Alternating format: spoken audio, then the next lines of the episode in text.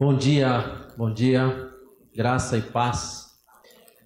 Em primeiro lugar, feliz Dia dos Pais para todos nós. Eu estou tentando ver onde eu me encaixo aí no alto, forte. Acho que só no bonito, inteligente.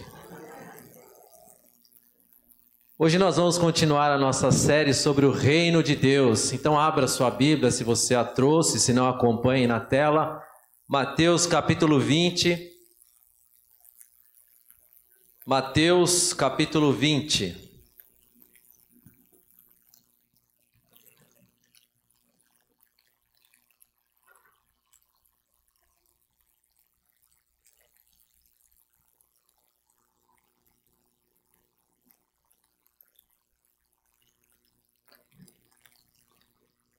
Nós vamos ler do 1 ao 16. Mateus 20, do 1 ao 16, a versão NVT. Pois o reino dos céus é como o dono de uma propriedade que saiu de manhã cedo a fim de contratar trabalhadores para seu vinhedo. Combinou de pagar uma moeda de prata por um dia de serviço e os mandou trabalhar. Às nove da manhã, estava passando pela praça e viu por ali alguns desocupados. Contratou-os e disse-lhes que, no final do dia, pagaria o que fosse justo. E eles foram trabalhar no vinhedo.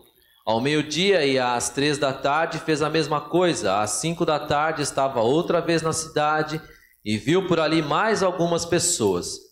Por que vocês não trabalharam hoje? perguntou ele. Porque ninguém nos contratou, responderam. Então o proprietário disse: Vão e trabalhem com os outros no meu vinhedo. Ao entardecer, mandou o capataz chamar os trabalhadores e pagá-los, começando pelos que haviam sido contratados por último. Os que foram contratados às cinco da tarde vieram e receberam uma moeda de prata. Quando chegaram os que foram contratados primeiro, imaginaram que receberiam mais. Contudo, também receberam uma moeda de prata. Ao receber o pagamento, queixaram-se ao proprietário. Aqueles trabalharam apenas uma hora e, no entanto, o Senhor lhes pagou a mesma quantia que a nós, que trabalhamos o dia todo no calor intenso. O proprietário respondeu a um deles: Amigo, não fui injusto. Você não concordou em trabalhar o dia inteiro por uma moeda de prata? Pegue seu dinheiro e vá. Eu quis pagar o último trabalhador o mesmo que paguei a você. É contra a lei eu fazer o que quero com o meu dinheiro? Ou você está com inveja porque fui bondoso com os outros? Assim os últimos serão os primeiros e os primeiros serão os últimos. Até o 16. Então, conforme a nossa programação de mensagens, né, baseada nos valores do nosso planejamento estratégico, estamos esse mês falando sobre visão de reino. E a frase que nós definimos para essa visão de reino é: envolver-se com pessoas e causas, tanto dentro quanto fora da igreja, com compaixão, motivados pelo amor de Cristo. E o tema que nós definimos então para esse mês é: Reino de Deus. Estou dentro ou estou fora? Interrogação, como dizia o Avalone. Na primeira mensagem, então, da série, né, o Daniel falou domingo passado sobre o que é o reino de Deus, né, sobre a sua a manifestação do reino de Deus entre nós. Então aprendemos que o reino ele se manifesta entre nós, se manifesta através das nossas vidas, né, através das nossas atitudes. Onde quer que nós estejamos, nós estamos manifestando o reino de Deus através das nossas ações, né? E como participantes desse reino, então, nós somos desafiados a demonstrar essa manifestação do reino de Deus nas nossas vidas para as outras pessoas. E hoje, na nossa segunda mensagem, nós falaremos sobre o reino de Deus e a justiça, né? O reino de Deus e a justiça de Deus. Bom, quando falamos em reino de Deus, nós estamos falando é, em algo que já está implantado entre nós, conforme nós vimos semana passada. Mas também nós estamos falando do reino de Deus que ainda está por vir. Né? Existe um, no meio teológico uma frase famosa que é o já e o ainda não. O já reino de Deus como já e o reino de Deus como ainda não. O já, ele se refere da igreja que está aqui, plantada na terra. Nós somos a igreja, nós somos o reino de Deus. Nós somos esse já. Nós somos então o reino de Deus atuante em prol do próprio Deus. Deus plantou-nos aqui para fazermos parte do reino dele, para darmos continuidade no mistério de Jesus Cristo aqui na terra. Então, num certo sentido, nós podemos até dizer que as expressões reino de Deus e igreja se equivalem. Por outro lado, ainda não retrata o que? Retrata a igreja, o reino de Deus como a igreja gloriosa, a igreja imaculada, né? A igreja que um dia estará reunida dire... juntamente com o Pai no, na glória, nas, na glória celestial, na nova Jerusalém, né? Quando assim a igreja então expressará a realização final do poder salvador de Deus. Mas esse futuro só Deus, o Pai, é que tem anotado lá na agenda dele. Então a gente não sabe. Portanto, enquanto esse futuro, ou seja, enquanto esse ainda não não chega, cabe a nós como igreja atuante, então expressarmos os atributos de Deus, tendo como base, como eu disse, a vida do nosso Senhor e Salvador Jesus Cristo. Essa é a nossa régua que a gente costuma dizer. Esse é o nosso modelo. Ou, como diz lá em, Paulo, é, lá em Romanos, como diz Paulo lá em Romanos, é, capítulo 8, versículos 29 e 30, ele fala assim: Pois Deus conheceu de antemão os seus e os predestinou. Ou seja, ele definiu um destino para nós. Mas para que, que ele definiu esse, esse destino? Né? Simplesmente para nós irmos para o céu e viver eternamente com ele? Não, não, não foi apenas para isso. Ele nos predestinou, né? Para nos tornarmos semelhantes à imagem do seu filho, a fim de que ele fosse o primeiro entre muitos irmãos. Esse é o papel do cristão que Paulo fala em Romanos. Então, gente, cuidado, cuidado, às vezes a gente peca com relação a essa doutrina da predestinação. E tem muita gente que compreende de forma errada e acha que a predestinação é simplesmente para que a gente tenha a garantia da nossa vida eterna e pronto, né? Eu garanti a minha salvação e tudo certo. Então, se eu sou predestinado, eu estou de boa, eu vivo um cristianismo tranquilo. Muitas vezes esse cristianismo tranquilo se torna um cristianismo muito ralo, né? E tudo bem. Não, não, não é isso, né? Deus nos predestinou para vivermos o aqui e agora, nesse mundo, o reino de dele, o já, né? Conforme a imagem e semelhança de Cristo. Para isso que nós fomos predestinados, para vivermos e sermos conforme a imagem e semelhança de Cristo, né? A doutrina da predestinação, ela é correta? Sim, ela é correta, e eu creio nela. Mas a gente tem que entender ela de forma correta. Senão, a coisa bagunça. E o versículo 30, lá em Romanos 8, Paulo continua: Depois de predestiná-los, ele os chamou. E depois de chamá-lo, ele os declarou justos. Declarou justos. E depois de declará-los justos, lhes deu a sua glória. Aleluia por isso. Então aqui nós já podemos ter uma palhinha né, sobre uma das coisas sobre o que é a justiça de Deus. Mas vamos por partes. Primeiro, definição de justiça. Sempre gosto de olhar no dicionário. Ainda que justiça seja uma palavra tão comum, se eu perguntar para qualquer um, todo mundo vai ter uma definição. Mas o dicionário, né, o conceito é, que a gente tem, digamos assim, o conceito que não é o conceito divino, mas humano, ele define justiça como aquilo que é justo, óbvio, ou aquilo que é correto, né? Ou então ela pode ser compreendida como algo é, em que se busca a igualdade de todos. Isso também é o conceito de justiça, né? Aquela que aplica a lei de forma igualitária a todos. Ou seja, aquela velha frase, né? Perante a lei, todos somos iguais. Esse, pois, é o conceito de justiça, então, que nós estamos acostumados a praticar, acostumados, então, é até exigir no nosso dia a dia, nas nossas atitudes, nas nossas ações, nas nossas relações, no nosso cotidiano. Então, é, o problema é que nós precisamos entender que, do nosso ponto de vista, muitas vezes a justiça não é a mesma do ponto de vista divino, né? E quando a gente vê alguma coisa que não está correto, de acordo com aquilo que a gente acha que é certo, a gente fala que é uma injustiça. O problema é que nem sempre aquilo que é certo para mim é certo para o outro, e nem sempre aquilo que é certo para o outro é certo para mim, né? Então, aí as coisas começam a complicar, né? Quem está certo? Quem está errado? Quem está sendo justo? Quem está sendo injusto nos casos em que há divergência de opinião? Mas há um outro conceito de justiça, e é esse que nós queremos falar um pouquinho hoje, que é o conceito da justiça divina, ou o conceito da justiça de Deus. E na Bíblia a palavra justiça aparece, eu fiz uma pesquisa rápida, eu fiquei curioso, estava estudando sobre isso, e eu vi que tem muita coisa para falar sobre justiça. Acho que daria para fazer mensagem aqui para o ano inteiro, né? Mas eu, ela aparece 523 vezes na Bíblia.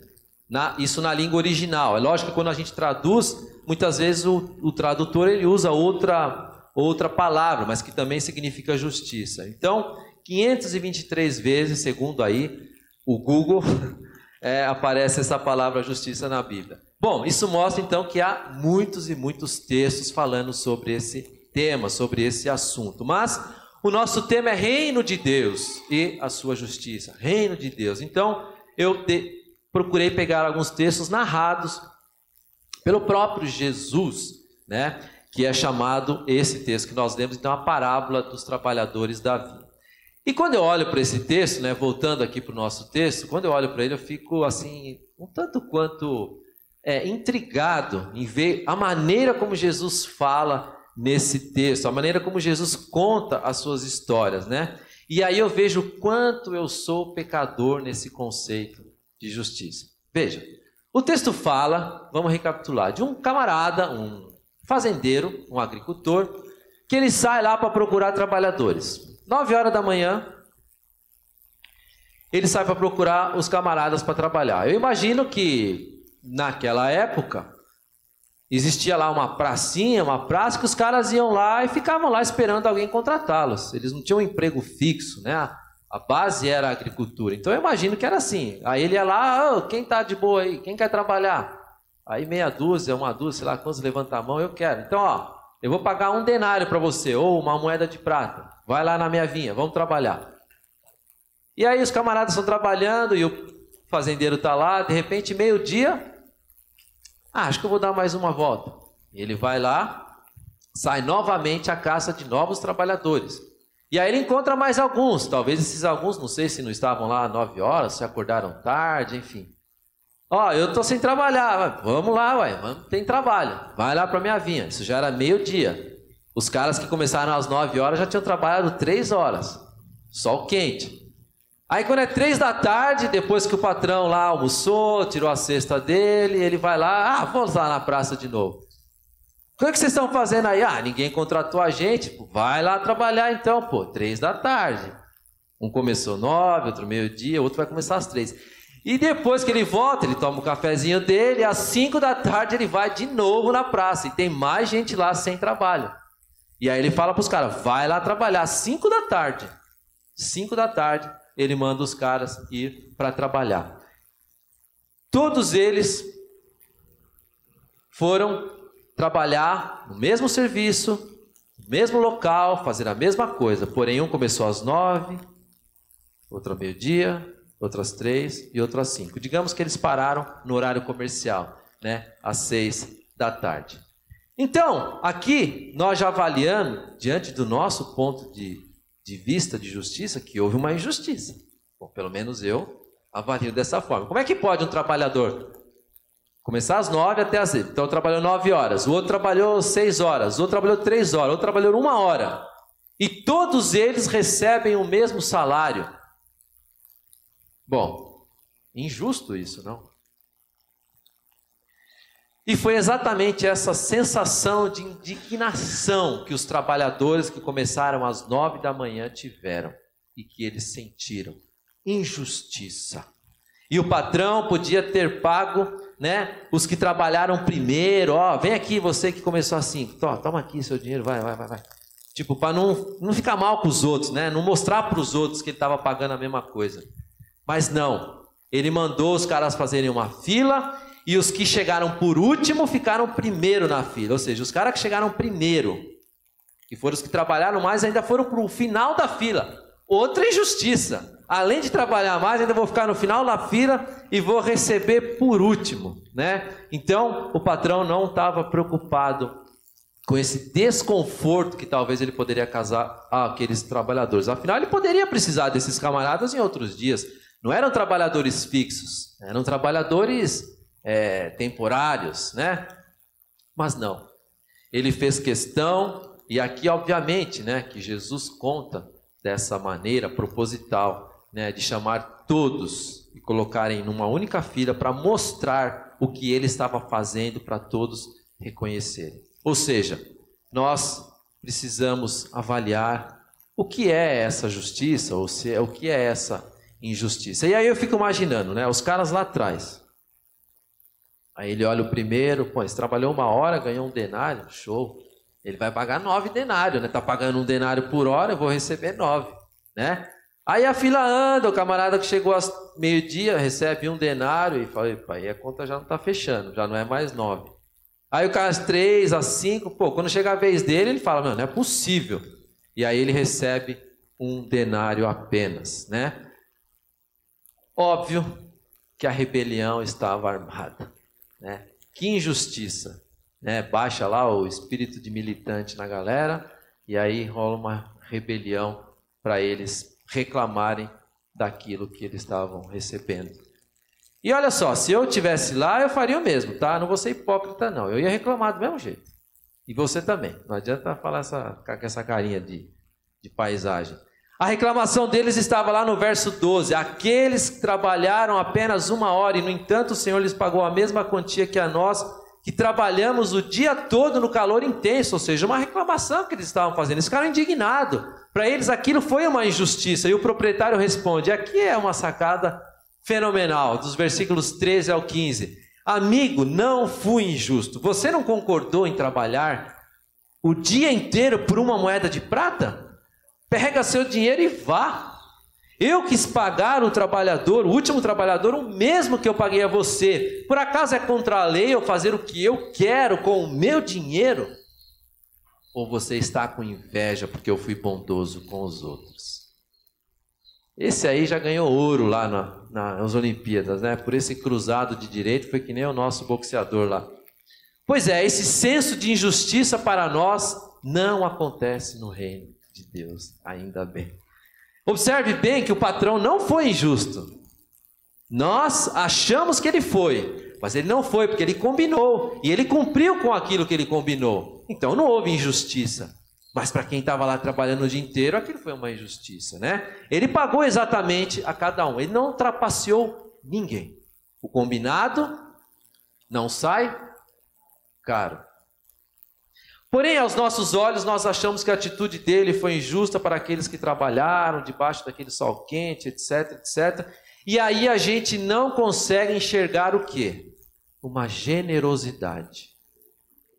Uma generosidade da parte daquele patrão para com aqueles trabalhadores que trabalharam menos. Percebem como a gente não consegue olhar por outro viés? A gente olha pelo nosso viés e não pelo viés de Deus? Ao invés, veja bem, daqueles trabalhadores que trabalharam o dia inteiro, receberam pelo que foi combinado, ninguém foi enganado, ficarem felizes porque os colegas deles, os outros trabalhadores que não tiveram a mesma oportunidade de chegar cedo, ou não estavam lá na praça na hora, ou, ou o patrão foi em uma praça, depois foi em outra, não sei, tiverem tido a mesma oportunidade de receber o mesmo valor e poder levar o sustento para casa deles, eles ficaram com inveja. Eles não olharam desse ponto de vista. Puxa, que legal, todo mundo trabalhou, um mais, outro menos, ok, mas todo mundo ganhou. Todo mundo vai poder levar o pãozinho para sua casa, o alimento para sua casa, para ter lá o franguinho na panela, né? Como diz a música do sertanejo. O senso de justiça no reino de Deus vai muito além daquilo que a nossa mente humana pode imaginar. Então, quando eu falei que reino de Deus se refere ao já, e o ainda não, nós precisamos entender que a Bíblia nos ensina sobre a justiça de Deus, refere-se sobre as nossas atitudes no já, né? O reino de Deus refere-se à justiça de Deus no reino do já, no agora, na igreja que somos. Essa parábola, ela não tem nenhuma relação, por exemplo, com a salvação, até porque ninguém é capaz de trabalhar mais ou menos para receber a sua salvação, para receber o seu galardão. Por isso Jesus não está enfatizando aqui o senso de justiça do reino de Deus do ainda não. O que a parábola enfatiza é sobre a atitude correta no serviço, né? Aquilo que foi combinado foi cumprido. Não podemos ter atitude, seja dentro da igreja ou fora da igreja, não importa, mas nós não podemos ter as nossas atitudes baseadas em interesse. Em interesse. Se a sua motivação no reino de Deus do já é fazer algo pensando no reino de Deus do ainda não, você está fazendo por interesse. Você está fazendo algo agora pensando no futuro. Eu vou fazer algo aqui para ganhar algo lá. Não existe nenhuma obrigação por parte de Deus, por parte do Criador, de recompensar os que o servem. Deus não é obrigado a recompensar ninguém que serve a Ele. Mas Ele simplesmente faz porque Ele prometeu, porque Ele fez uma aliança, porque Ele fez um pacto. A justiça no reino de Deus consiste em dar prosseguimento ao ministério de Jesus aqui na terra. Jesus é o nosso modelo, é nele que está a justiça, e não no nosso senso. A justiça de Deus foi encarnada no próprio Jesus Cristo. Ou você acha que nós merecemos o que ele fez lá na cruz por nós? A Bíblia fala que não há um justo sequer. Então, do ponto de vista da justiça humana, nós jamais mereceríamos receber o que nós recebemos, jamais mereceríamos receber o ato de Jesus Cristo naquela cruz, o ato de amor de Jesus pelas nossas vidas. Simplesmente ele se deu. Por quê? Porque ele quis. Porque ele quis. Pedro até tentou impedir, né? Não, Senhor, não, não vamos deixar que faça isso contigo, não. Aí Jesus falou aqui para Pedro: arreda de Satanás, afasta-se de mim, Satanás. Você é uma pedra de tropeço para mim, considera as coisas apenas do ponto de vista humano e não da, da perspectiva de Deus. O pacto estava feito, o caminho estava traçado, então Jesus iria fazer, porque ele simplesmente quis por amor a nós. Então a justiça de Deus é um atributo próprio dele que está diretamente ligado ao conceito de santidade. Ela é uma característica da sua própria natureza, ou seja, a justiça de Deus está impregnada em Deus.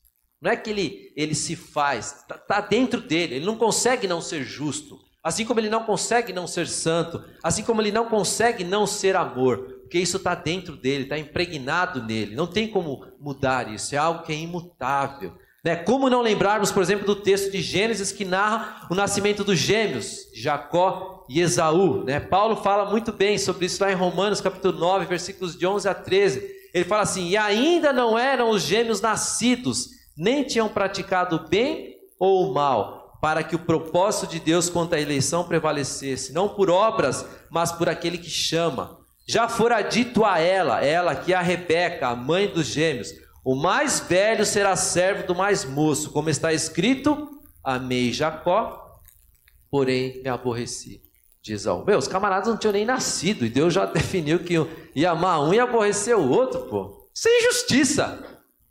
Que Deus é esse?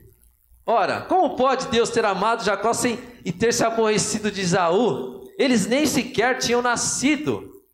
Qual a razão de Deus ter amado um e não amado o outro? Bom, isso o texto não fala. Aí você pode imaginar, ah, ele odiou Esaú porque Esaú era pecador. E Jacó não. Aliás, Jacó era até mais malandro que Esaú. Aí, naturalmente, então, quando a gente vê esse texto, nosso centro de justiça vem à nossa mente, né? Poxa, como Deus foi injusto com Esaú? Não é possível. Naturalmente, então, a gente fica com esse senso e aí Paulo continua lá, se você vê no texto lá de Romanos 9, ele continua no 14 ao 16. Estamos dizendo então que Deus foi injusto? Ele faz essa pergunta no texto. Aí ele responde: Claro que não. Pois Deus disse a Moisés: Terei misericórdia de quem eu quiser, terei compaixão de quem eu quiser. Portanto, a misericórdia depende apenas de Deus e não de nosso desejo e nem de nossos esforços. Toma outro cruzado, outro ouro olímpico aqui para Jesus. A atitude de Deus em amar Jacó, gente, não estava em Jacó. A atitude de Deus se aborrecer ou odiar, como você quer, Esaú, não estava em Esaú. A atitude daquele patrão em pagar um denário para todos os trabalhadores, independente da quantidade de horas que eles trabalharam, não estavam nos trabalhadores ou no mérito dos trabalhadores. Portanto, aprenda uma coisa: o fato de Deus te amar não está em você, e nem tampouco nas suas atitudes, mas está no próprio Deus, na sua própria vontade. A atitude de Deus amar, odiar, aceitar, rejeitar, qualificar, etc, etc, então está escondida no próprio Deus. O senso de justiça do Deus está escondido em seus atributos, os quais nós não temos acesso e muito menos temos condições de compreender. Eu não consigo compreender porque que Deus amou um e odiou outro, né? eu não consigo. Isso faz parte da soberania divina, dos mistérios de Deus. E Agostinho disse certa vez, abre aspas, Deus tornou-se nosso devedor, Deus tornou-se nosso devedor, não por receber alguma coisa, de nós, mas por prometer aquilo que lhe agradou. Porque foi por sua generosidade que ele dignou-se a fazer a si mesmo um devedor. Ele próprio, Deus, pela sua própria generosidade, ele se tornou devedor dele mesmo. Consegue entender isso? Deus ele prometeu uma coisa, ele se tornou devedor dele mesmo, ele cumpriu. Isso é generosidade. Ele não fez por nós, ele não fez pelas nossas atitudes. Então, a primeira conclusão que nós podemos chegar a partir desses textos é que nós somos salvos e amados por Deus por pura graça de Deus. Pura graça de Deus. Isso não é justi isso não é injustiça. Ah, porque ele fez isso. Não, é graça. Ponto. Ah, eu não entendo isso. Eu também não entendo. É soberania. É graça. Nunca jamais cabe a nós partir do nosso a partir do nosso conceito de justiça, julgarmos uma pessoa ou julgarmos a atitude de uma pessoa. Deus não nos dá esse direito. Preste bem atenção nisso. Deus não dá o direito a mim ou a você de julgar alguém. O único que é capaz de tornar uma pessoa justa ou justificada é Deus. Deus, por sua infinita graça e misericórdia, nos transforma de pessoas injustas para pessoas justas. Veja, nós nascemos injustos. Nós nascemos pecadores. E o único que pode fazer isso, passar daqui para colar, do injusto para o justo, isso chama-se justificação. Tornar-se justo é Deus. Não sou eu, não, sou, não é você, não são as suas atitudes, não são as minhas atitudes. E a partir então dessa justificação, em gratidão, eu me torno justo porque Deus me justifica. E em gratidão e nunca por interesse, eu devo buscar praticar a justiça de Deus. Em gratidão. Deus fez, eu sou grato, e em gratidão eu pratico a justiça dele. E não o interesse. E uma das formas, então, de praticarmos a justiça dele é justamente buscarmos o reino de Deus e a sua justiça em primeiro lugar nas nossas vidas. Então, portanto, a busca da justiça divina deve ser o quê? Prioridade nas nossas vidas. E lá no Sermão do Monte, outro texto narrado pelo próprio Jesus, pregado por ele, ele nos dá várias dicas bem práticas para a nossa vida cristã diária. E para concluir então a nossa mensagem, eu queria destacar apenas quatro dessas dicas que estão no capítulo 6 de Mateus. Né? Domingo passado nós vimos Daniel falando sobre atitudes práticas que nós devemos exercer na sociedade né, em que vivemos.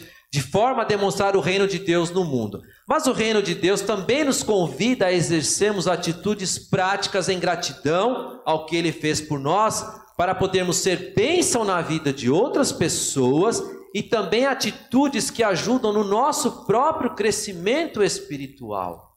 E isso também é agradável aos olhos de Deus. E as quatro coisas que eu queria destacar então para nós hoje estão relatadas no capítulo de Deus são, capítulo 6 de Mateus são.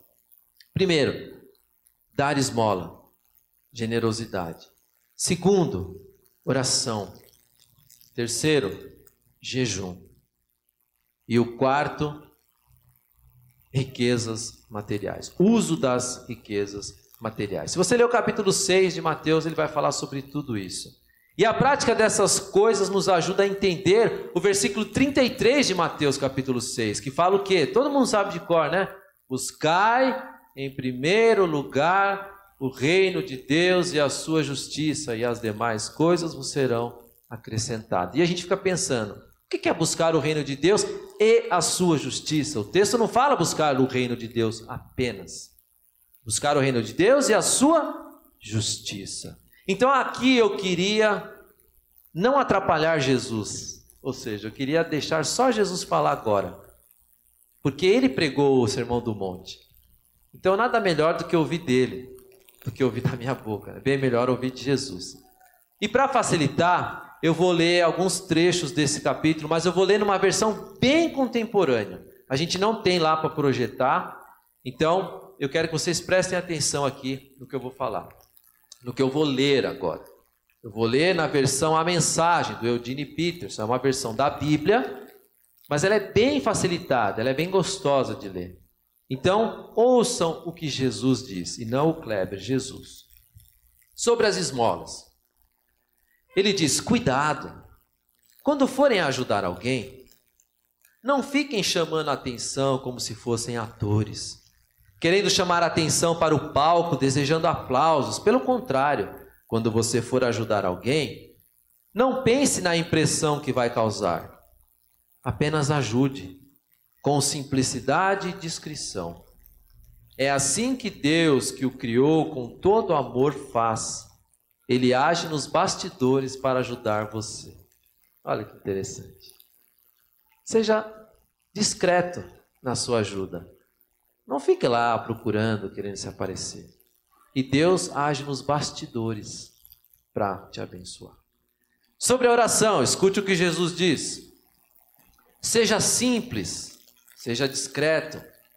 Nada de teatro para chamar a atenção, como se Deus estivesse no camarote sentado para te ouvir. Mas eu quero que quando vocês forem orar, encontrem um lugar tranquilo e isolado, de modo que não sejam tentados a interpretar diante de Deus. Às vezes a gente está querendo, orando na frente das pessoas, a gente fica interpretando, querendo falar palavras bonitas. E aí Jesus fala: Meu, se isola, você e Deus. E o texto continua: apenas fiquem lá tão simples e honestamente quanto conseguirem de modo, desse modo, o centro da atenção será Deus e não vocês. E vocês começarão a perceber sua graça. O mundo está cheio de pessoas que se julgam guerreiros de oração, mas que nem sabem o que é orar. Utilizam-se de fórmulas, programas, conselhos e técnicas de vendas para conseguir o que querem de Deus. Não façam essa asneira. Vocês estão diante do Pai. E Ele sabe melhor do que vocês mesmos do que estão precisando. Cada um com um Deus assim que os ama tanto, vocês podem orar de maneira muito simples. Então, a gente conhece esse texto, né? Vai lá no teu quarto, tranca a porta e você e Deus troca uma ideia. E Ele vai te recompensar. É assim que o Eudine traduziu esse texto. E sobre o Jesus, sobre o jejum, sobre o jejum, Jesus continua falando, abre aspas aqui para Jesus. Quando jejuarem, para se concentrar em Deus, não façam disso um espetáculo. Vocês podem até conquistar seus 15 minutos de fama, mas isso não os tornarão santos. Se você estiver exercitando alguma disciplina espiritual no coração, haja normalmente diante dos outros. Lave bem o cabelo, Quem tem? E o penteie, escove os dentes e lave o rosto. Não é preciso nenhum artifício para chamar a atenção de Deus. Ele não vai deixar de ver o que você está fazendo. Ele o recompensará muito bem. Veja, tudo é muito simples. Por que, que a gente complica? E sobre o uso das riquezas materiais, Jesus continua, abre aspas. Não acumulem neste mundo tesouros que podem ser devorados por traças, corroídos pela ferrugem ou pior, roubados. Prefiram um tesouro no céu, pois ali estará salvo das traças, da ferrugem e dos ladrões.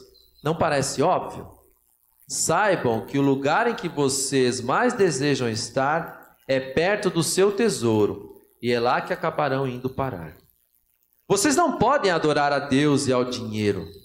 Se vocês se decidirem por Deus, vivendo para cultuá-lo, não ficarão aflitos com a comida que terão de pôr na mesa, ou se o guarda-roupa está fora de moda. Há muito mais coisas na vida que a comida que vai para o estômago. Há muito mais coisas para se ver que as roupas que vocês usam. Olhem para as aves, livres e desimpedidas. Não estão presas a nenhum emprego e vivem despreocupadas aos cuidados de Deus. E vocês valem para Ele muito mais que os passarinhos. Em vez de correr atrás da moda, caminhem pelos campos e observem as flores silvestres. Se Deus dá tanta atenção à aparência das flores do campo, e muitas delas nem mesmo são vistas, não acham que Ele irá cuidar de vocês, ter prazer em vocês e fazer o melhor por vocês? Quero convencê-los a relaxar, a não se preocuparem tanto em adquirir. Em vez disso, prefiram dar, correspondendo assim ao cuidado de Deus. Quem não conhece Deus e não sabe como Ele trabalha, é que se prende a essas coisas. Mas vocês conhecem Deus e sabem como Ele trabalha. Orientem a sua vida de acordo com a realidade, a iniciativa e a provisão de Deus. Não se preocupem com as perdas e descobrirão que todas as suas necessidades serão satisfeitas.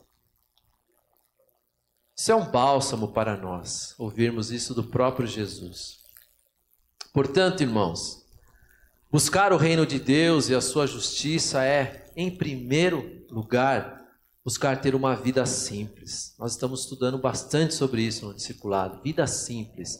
A partir de uma vida simples, tenha isso como disciplina bíblica, disciplina espiritual na sua vida. Ter uma vida simples. Porque a partir de uma vida simples é que eu tenho condições de ter um relacionamento íntimo com Deus, acrescentando daí as demais disciplinas bíblicas, como a leitura da palavra, como a oração, como o jejum, como a generosidade, etc. Porque se eu não tiver uma vida simples, as coisas vão estar sempre à frente de Deus. A busca pelo ter sempre estará à frente da busca do Deus que tem toda a riqueza.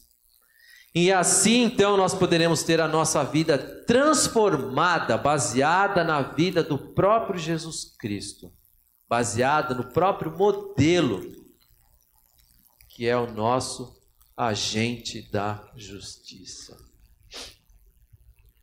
E uma vez transformados segundo a imagem semelhante de Cristo, seremos agentes da santidade de Deus, conforme lá em Mateus 5:48. Portanto, sejam perfeitos, como perfeito é o vosso Pai celestial. Isso Jesus também falou no Sermão do Monte. Portanto, sejam perfeitos, como é o vosso Pai celestial. Isso então é buscar o reino de Deus e a sua justiça. Isso que Jesus nos recomenda fazermos em primeiro lugar, portanto, como prioridade. Tenha isso como prioridade na sua vida. Bom, e as demais coisas? Ah, as demais coisas vos serão acrescentadas, porque isso é uma promessa. Isso é uma promessa de Deus. Basta praticarmos e crermos. Simples assim. A gente complica, mas é simples. Só depende da nossa atitude. E aí? Você está dentro ou está fora do reino de Deus? Que Deus te abençoe. Amém.